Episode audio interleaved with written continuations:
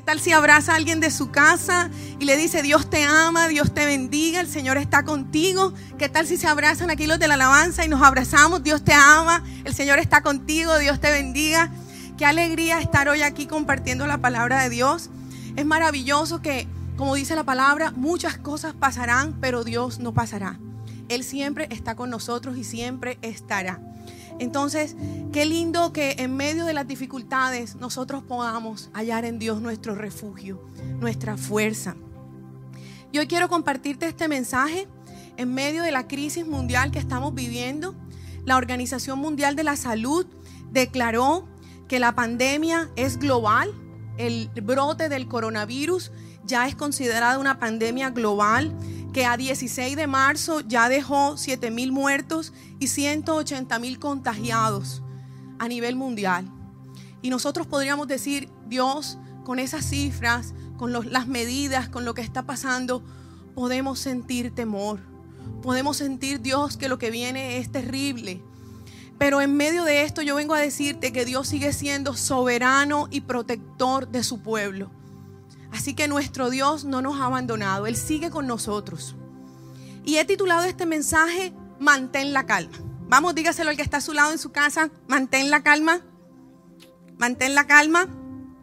Y quiero contarte una historia en la Biblia que nos muestra que en tiempos bíblicos se presentaron muchas crisis. José enfrentó una calamidad de talla global. José enfrentó el momento en que, en que la gente moría de hambre había en la época de José ausencia de lluvias, cero lluvia, lo que significaba cero agricultura, cero cosechas y como tal cero comida, cero alimento. Entonces la gente moría de hambre. Acompáñeme a Génesis 47, verso 13. Dice así, mientras tanto, el hambre se hizo tan intensa que se acabó todo el alimento.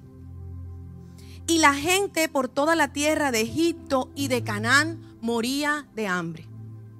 José entendió en medio de esa crisis que Dios lo había preparado y lo había reservado a él para un momento como ese. Y así le dice a sus hermanos en el momento en que se encuentra con ellos, Génesis capítulo 45, verso 4 al 7, y le dice, yo soy José, su hermano, a quien ustedes vendieron como esclavo en Egipto. Pero no se inquieten ni se enojen con ustedes mismos por haberme vendido, pues fue Dios quien me envió a este lugar antes que ustedes, a fin de preservarles la vida. El hambre que ha azotado la tierra estos últimos años durará otros cinco años más. Y no habrá ni siembra ni ciega. Dios me hizo llegar antes que ustedes para salvarles la vida a ustedes y a su familia y preservar la vida de muchos más. José, en el momento en que se encuentra con sus hermanos y está a punto de reconciliarse con ellos, les dice, porque los ve tristes, les dice, no se preocupen. Ustedes pensaron hacerme mal, pero Dios lo tenía todo preparado. Y les dice, fue Dios el que me trajo hasta aquí, porque Dios estaba antes de la crisis y Dios estaba en medio de la crisis. Y Dios iba a estar aún después de la crisis. Entonces hoy quiero decirte eso. José entendió el tiempo que estaba viviendo. Y nosotros hoy como hijos de Dios tenemos que entender que nuestro Dios estaba antes del coronavirus. Pero nuestro Dios está ahora en medio de la crisis del coronavirus. Y estará después. Él sigue siendo nuestro Dios poderoso. Aún Dios sabía que esto se iba a presentar. Y les aseguro que en medio de muchas cosas que no vemos, Dios ha estado cuidando, Dios ha estado preservando. Aún creo que, que por cómo se explica eh, el contagio y los efectos, las cifras podrían ser peores. Pero la misericordia de Dios ha estado y ha estado guardando. Y Dios no es ajeno a lo que está ocurriendo. Pero quiero aclararte algo porque a veces pensamos que Dios es el autor de este sufrimiento. Dios no no es el autor de la enfermedad, ni, ni, ni Él es el que provoca el dolor, ni la muerte, ni la tristeza, ni la escasez. Pero que entendemos que en medio de que esto ocurre en un mundo caído, en un mundo que dice la Biblia está bajo el poder del maligno, Y dice la palabra que en este mundo tendréis aflicción, pero dice Jesús, confiad, yo he vencido al mundo. ¿Sí? Satanás sí interviene para traer sufrimiento, para traer enfermedad, para traer dolor, pero la misericordia de Dios está. El vencedor está para nosotros.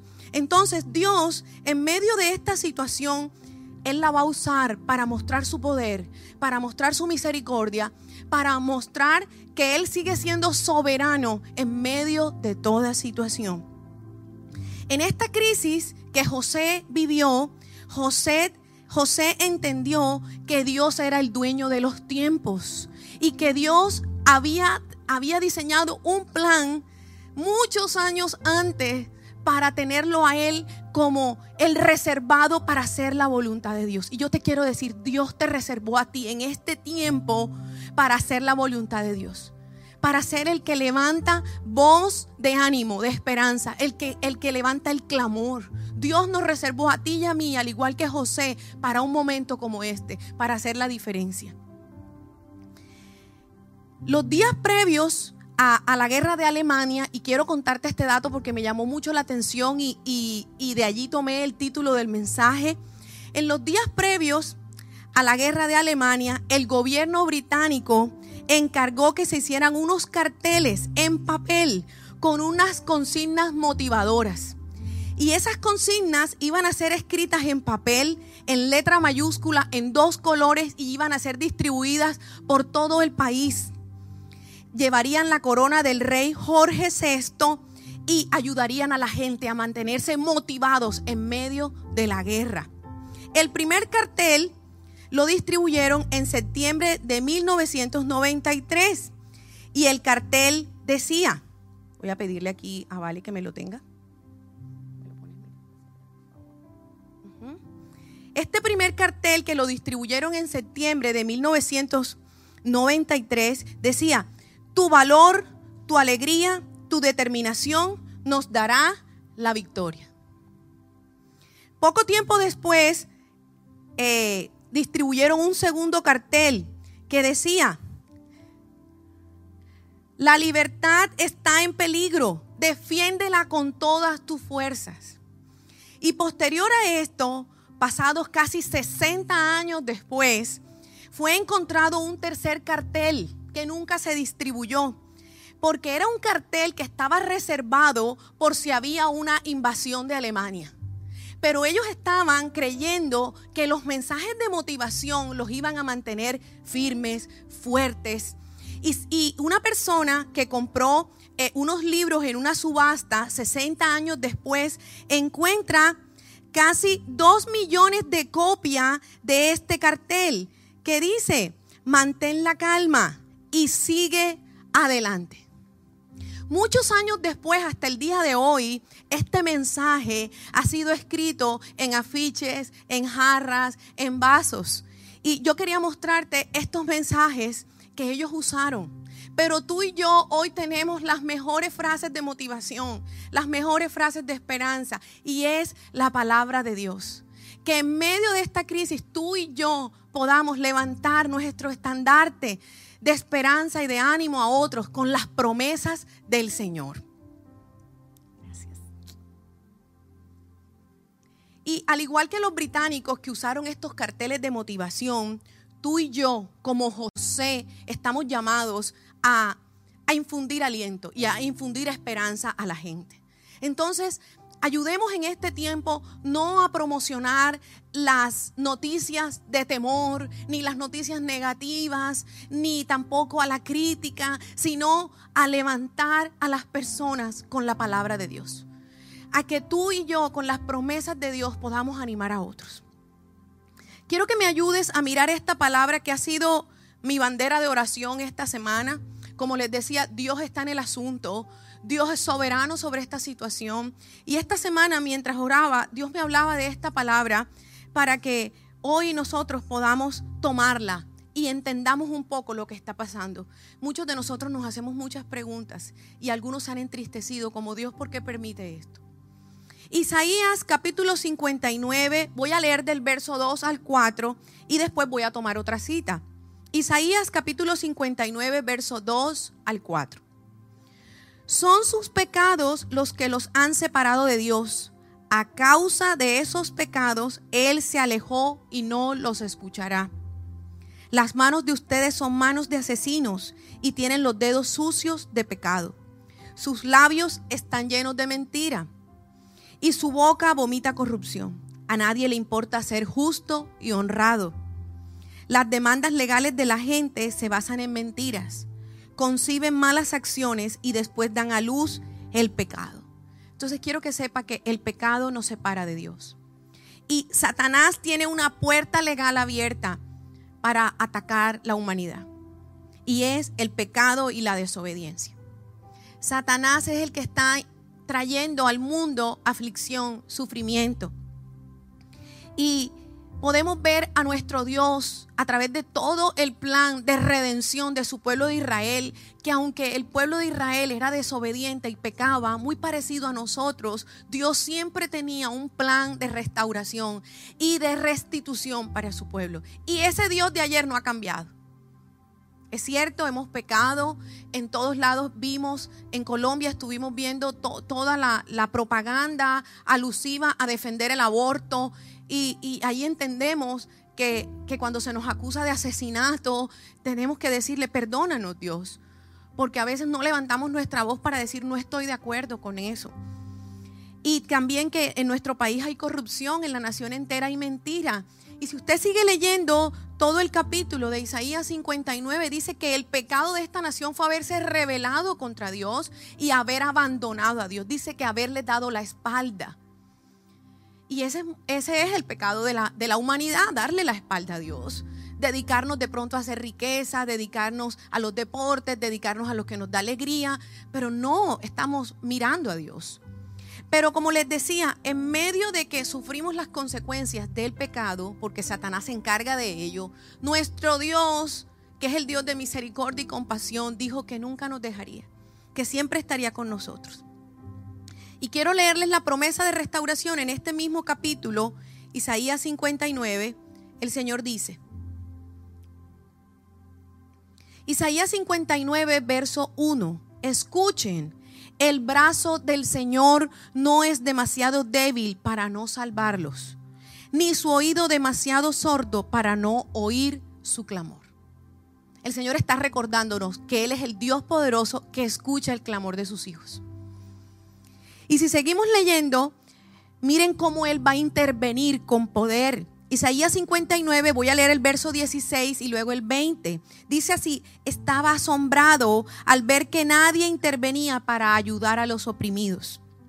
Así que se interpuso Él mismo para salvarlos con su brazo fuerte, sostenido por su propia justicia. Así que iglesia, Él mismo va a intervenir en esta situación. Ya lo está haciendo. Su brazo poderoso viene a rescatarnos. Y el verso 20 dice, el redentor vendrá a Jerusalén para rescatar a Israel, a los que se hayan apartado de sus pecados, dice el Señor. Y esto es un llamado a que tenemos que apartarnos de nuestros pecados. Y quiero compartirles segunda de Crónicas 7:14 y es la promesa del pueblo que se humilla y dice, si mi pueblo que lleva mi nombre se humilla y ora y me busca y abandona su mala conducta, yo lo escucharé desde el cielo, perdonaré su pecado y restauraré su tierra. Otra versión dice, sanaré su tierra. ¿Y qué tenemos que hacer? Humillarnos, orar, buscar a Dios. Iglesia, que este tiempo que aún a veces estamos más quietos en casa, no sea el tiempo para, para ver más televisión, ni sea el tiempo para ver más series de Netflix, no sea el tiempo para hacer más hobbies, sea el tiempo para buscar más a Dios. Humillarnos, orar, buscar a Dios y abandonar la mala conducta, dice la palabra. Y allí mismo, en segunda de Crónicas 7:14, el Señor dice que estas son mis promesas yo los escucharé, yo perdonaré su pecado y yo sanaré la tierra. Yo quiero invitarlos con esta palabra a que ustedes y yo podamos orar, humillarnos, pedir perdón y declarar que la sanidad va a venir a nuestra tierra. Y quiero dejarles con estos mensajes que ustedes pueden elaborar en la casa, al igual que, que estos carteles que usó Gran Bretaña. Es un solo ejemplo, pero ustedes lo pueden hacer con sus promesas. Y yo he basado algunos en Isaías 59 y otros en el Salmo 46. Y es que el Salmo 46 es maravilloso porque dice, Dios es nuestro amparo y fortaleza, nuestra ayuda segura en los momentos de angustia. Y finalmente en este mismo Salmo 46 nos dice que estemos quietos y veremos cómo Dios actúa a nuestro favor. Vamos, dígale al que está a su lado, está quieto, está quieto. Jóvenes, estén quietos. Significa que no te tienes que enojar por las medidas de quedarte quieto en la casa. Está quieto. No te llenes de temor ni de pánico. Adoremos, oremos, humillémonos, busquemos a Dios y declaremos sus promesas en este tiempo. Y te las quiero mostrar. Esta primera dice, Dios escucha nuestra oración, nos perdona y nos sana. Está basada en Isaías 59. Su diestra de poder me sostiene, no temeré. Y la última, basada en este Salmo 46. Quédate quieto y verás a Dios. Él es tu protección y tu fortaleza. Vamos, dígale otra vez al que está al lado, quédate quieto. Dios es tu fortaleza y Él es tu protector. Mantén la calma, no hay de qué temer.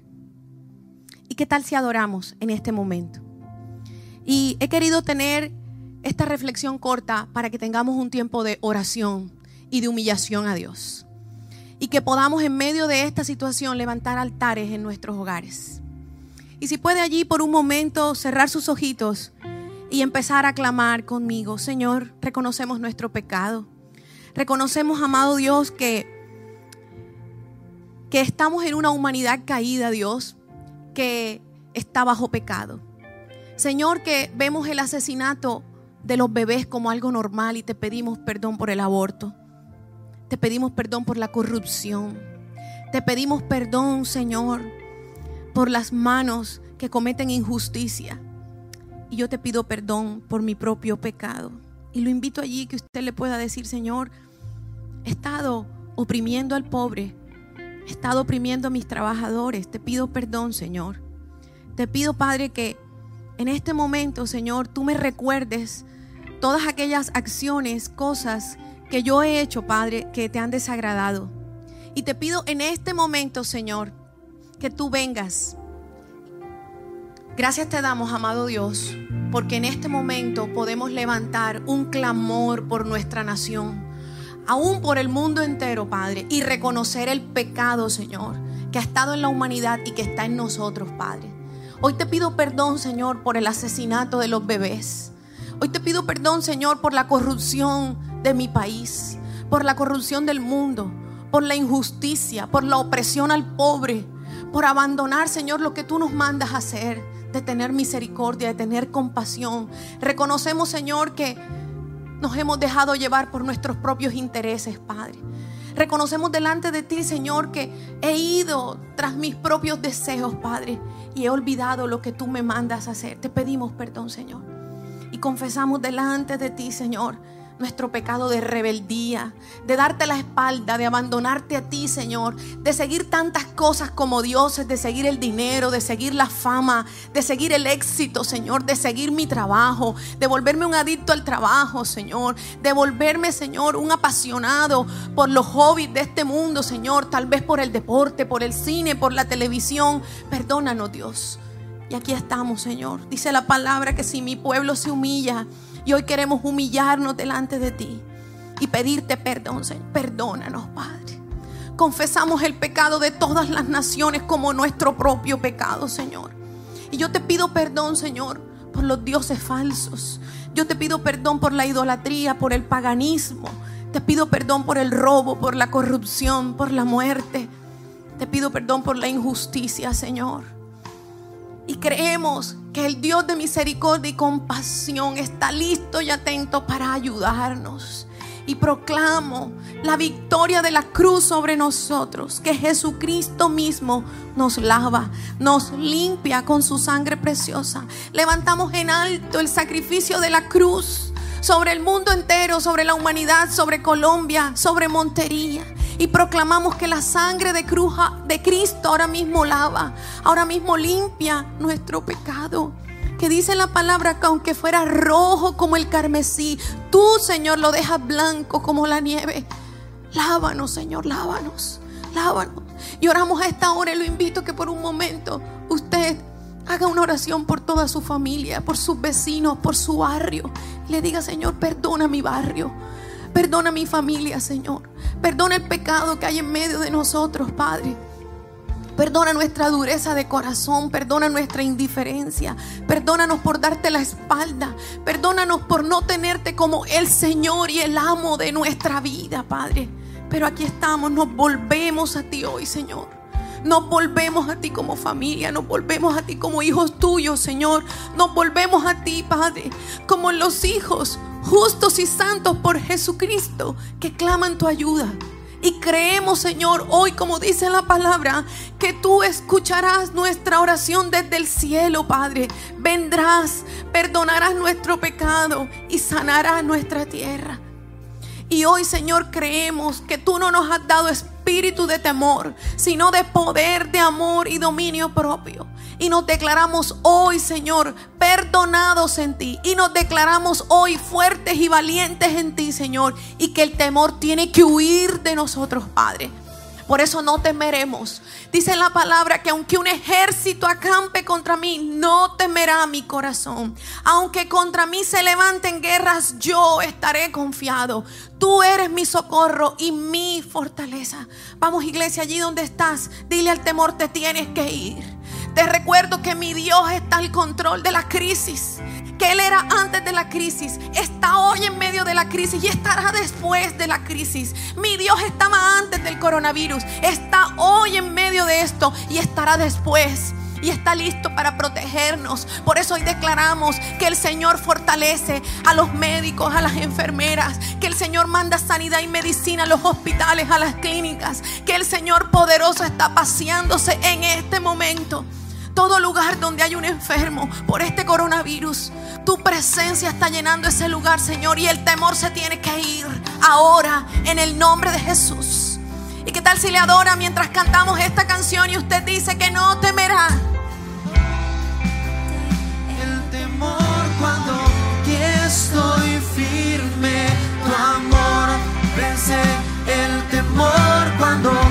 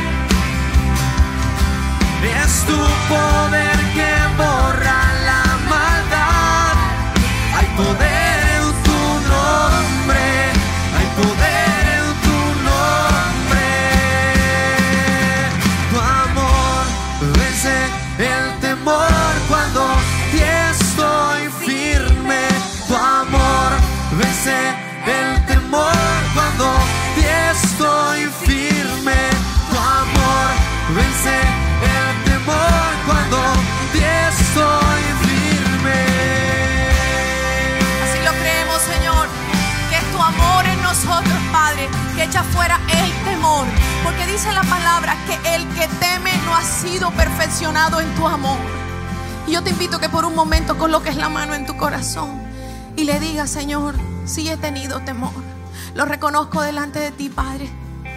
Cada vez que veo las noticias, cada vez que veo las estadísticas, cada vez que veo las medidas que se han tomado, mi corazón se llena de temor. Pero hoy quiero, Padre, refugiarme en tu amor y creer que tú nos amas, que tú nos perdonas, que tú nos cuidas y que tú nos rescatas. Y quiero hoy descansar en ese perfecto amor tuyo, Padre, que echa fuera el temor. Y te digo, temor, te tienes que ir de mi vida. No te acepto más, no te quiero más. Temor fuera de mi vida. Temor te vas ahora, porque no vas a gobernar más mi vida, porque Dios no me dio espíritu de cobardía, de timidez o de temor, sino espíritu de poder, de amor y dominio propio. Y en ti somos vencedores, Señor. Todo lo podemos en Cristo que nos fortalece. Padre, oramos por nuestra nación Colombia. Oramos por las autoridades, Señor. Dale sabiduría, Padre. Presidente, gobernadores, alcaldes, Señor, ministros de salud, los hospitales, toda autoridad, Señor, sea embestida de tu sabiduría, guiados por tu espíritu. Que todo gobernante en nuestra nación vuelva sus ojos a ti, Señor. Y entiendan que no son ellos, Señor, los que pueden tomar las mejores decisiones. Que te pidan a ti la sabiduría y tú se las darás. Oramos por sabiduría para nuestros gobernantes, Señor. Sabiduría para los médicos, las enfermeras. Sabiduría para nosotros, tu pueblo, Señor. Para aprender a obedecer. Para que si en este tiempo las medidas son de quedarnos quietos, estemos quietos y seamos obedientes. Pero que entendamos, Señor, que en medio de todo esto, tú estás mostrando tu poder, tu soberanía, Señor. Y que nunca nos dejarás y nunca nos abandonarás. Y hoy declaramos, Señor, que en tu amor podemos estar firmes, podemos estar confiados, Señor. Y que vamos a testificar al mundo entero del Dios poderoso cuando pasen los años que levantó un estandarte para su pueblo, que hizo que en medio de esta situación los corazones se volvieran a Dios. Que el corazón de los hijos volviera a los padres y el de los padres a los hijos. Que en este tiempo, Señor, vimos milagros de sanidad. Aún milagros de provisión con todo lo que está pasando, Señor. En los empresarios, en los comerciantes, en los agricultores. Que tú eres el proveedor, Señor. Que tú eres el que restaura, Señor, nuestra economía que no faltará, Señor, el alimento, que tú traerás provisión abundante y sobrenatural para tus hijos, para la nación, para el mundo. Porque tú eres Dios misericordioso, que se duele del castigo, que está dispuesto a perdonar, Señor. Declaramos tu misericordia, declaramos tu compasión. De norte a sur, de este a oeste, proclamamos la sangre de Jesús y proclamamos la misericordia de Dios. Levantamos en alto hoy a nuestro Dios poderoso y declaramos que hoy tú eres rey en medio de nosotros, Señor. Y que tu pueblo, Señor, está escondido bajo tus alas. Y que tu diestra de poder nos sostiene, Padre. Y que tú eres nuestro amparo, nuestro refugio, nuestra fortaleza, Señor. Y que allí escondido, Señor, el peligro pasará, Señor, y no nos tocará. Ninguna plaga tocará nuestra morada, Señor. Y tú mostrarás tu poder, tu fidelidad y tu amor para guardarnos sin caída, Señor. Gracias, Padre. Te amamos, Señor. Te adoramos, Señor. Y hoy declaramos que vamos a levantar este aleluya, aún en medio del enemigo, frente a nosotros, frente a toda situación Vamos a declarar que levantamos ese aleluya, Señor, para ti, para el Dios que vive, para el Dios que nos escucha, para el Dios que nos ve, para el Dios que llora con el dolor, para el Dios que se compadece del dolor de la humanidad y para el Dios que ha dicho, esta es mi batalla. Yo soy el que peleo. Tú estás en medio de nosotros, Señor, en medio que te adoramos y declaramos victoria.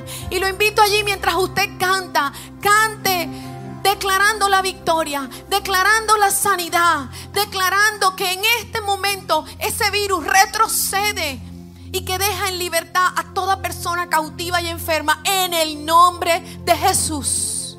Vemos el milagro, Señor vemos el milagro, Dios, y mandamos palabra de sanidad, mandamos palabra de medicina. El Espíritu de Dios ahora mismo llega donde hay una persona enferma por este virus. Ahora mismo, Señor, tú fortaleces su defensa fortaleces su cuerpo, Señor, y es levantado. Vamos, levántate, levántate, levántate porque Cristo está contigo. Levántate porque el Dios de salvación ha llegado. Levántate porque el mismo Espíritu que levantó a Jesús de la muerte es el mismo Espíritu que está en medio de nosotros y es poderoso. Levántate y te alumbrará Cristo. Levántate porque el Señor te ama y tiene planes de bien para ti. Levántate porque verás la victoria de tu Dios. Gracias Señor. Gracias Señor. Oh sí Jesús.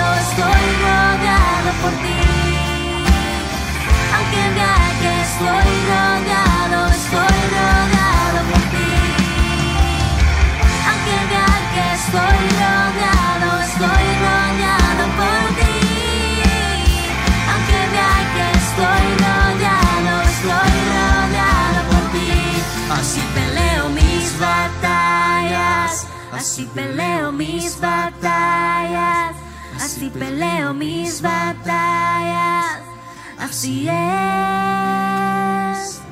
Así peleo mis batallas, así peleo mis batallas, así peleo mis Y hoy podemos pelear esta batallas. batalla, Señor. Creyendo que estamos rodeados por ti, Señor. Que aunque un ejército acampe contra mí, no temerá mi corazón. Aunque contra mí se levanten guerras, yo estaré confiado. Mantendré la calma. Alma mía, mantén calma. Vamos, si puede por un momento, colóquese la mano en su corazón y diga, alma mía, mantén la calma. Alma mía, alaba a tu Dios. Y no olvides ninguno de sus beneficios. Él es el que te perdona. Es el que te sacia de favores. Gracias por tu cuidado, Padre. Gracias por tu amor. Gracias porque tú estás al control de esta situación. Gracias porque hoy, Señor, derramas tu abundante perdón y misericordia a toda la humanidad, a todas las naciones. Porque tú has dicho que donde abundó el pecado, sobreabunda tu gracia, Señor. Proclamamos abundante gracia sobre toda la humanidad, sobre todos los países, sobre cada nación, aun de aquellos que no te conocen, Señor, para que muchos lleguen al conocimiento de Cristo, para que les alumbre Cristo y ellos puedan salir de toda oscuridad, de toda tiniebla, Dios, y ellos puedan alcanzar la salvación. Te amamos, Señor. Bendecimos a cada país en crisis. Bendecimos a cada nación, Señor, donde los hospitales ya no dan abasto, donde no hay camas para los enfermos. Los bendecimos, Señor. Declaramos tu brazo de poder y de misericordia allí, Señor. Que tú te glorificas. Que tu ejército de ángeles en este momento invade cada hospital y cada clínica las carpas, los hospitales móviles, lo que se ha hecho en las calles. Allí está tu ejército de ángeles. Allí está tu mano sanadora, Señor, restaurando, sanando, fortaleciendo todos los cuerpos, fortaleciendo las defensas de cada persona, de cada niño, de cada anciano, de cada joven. Allí estás tú, Señor. Abraza a la humanidad, Señor. Vemos tus brazos poderosos, Señor, que sostienen, como dice la palabra, el sol y la luna en su lugar, que llama a las estrellas por su nombre, al Dios soberano. Lo vemos sosteniendo a cada persona sobre este mundo. Gracias porque amas la humanidad, Señor. Gracias porque enviaste a tu Hijo Jesús para que cada persona en la tierra pudiera conocerte. Y gracias porque el Dios que envió a su Hijo por amor a la humanidad sigue sintiendo el mismo amor y el mismo dolor, Señor, por la enfermedad, por la muerte, por la tristeza. Te amamos, Señor. Te adoramos. Desatamos, Señor, devoción para ti. Desatamos fe en los corazones. Desatamos esperanza. Desatamos, Señor, que se levanta un pueblo que te cree, Señor. Y que te mira a ti, Señor. Volvemos la mirada a ti. En este momento, Espíritu de Dios derrama convencimiento en todos los corazones para que nos volvamos a ti y podamos decir de dónde vendrá nuestro socorro. Mi socorro viene de Jehová que hizo los cielos y la tierra y no dejará que mi pie resbale. Gracias Señor. Te amamos Rey. Te amamos. ¿Qué tal si usted termina levantando ese aleluya para el Señor? Y declarando que podemos hacer una fiesta con nuestro Dios, porque Él es poderoso. Oh sí, Señor, Él es poderoso. Y con nuestro Dios celebramos esa victoria.